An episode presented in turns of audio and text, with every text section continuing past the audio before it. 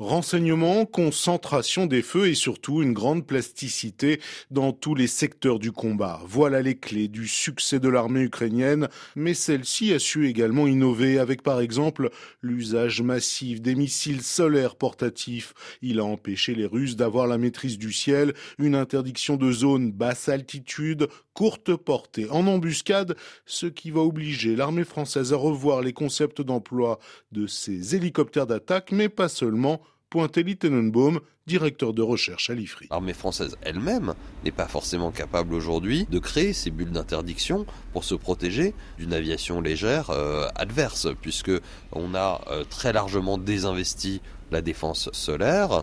On a aujourd'hui euh, essentiellement euh, des postes de missiles Crotal, euh, NG et Mistral pour la basse couche, qui sont en faible nombre, qui commencent petit à petit à être réinvestis. On a vu notamment le déploiement sur la toute fin de l'opération Barkhane à de ce type de dispositif. On sait très bien qu'en termes de quantité de munitions, aujourd'hui on n'est pas du tout capable de se créer ces bulles de protection aéroterrestre pour accompagner des forces françaises au combat. En Ukraine, le second bouleversement est venu de l'usage de l'artillerie longue portée. Elle modifie la profondeur du champ de bataille. Les lance-roquettes HIMARS américains offrent de nouvelles frontières tactiques, reconnaissent avec envie les militaires français, car là encore, en termes d'équipement, il y a en France des trous dans la raquette on a une réduction considérable des tubes d'artillerie et une réduction donc à toutes euh, les compétences de frappe de saturation et de frappe dans la profondeur. Aujourd'hui, l'armée française,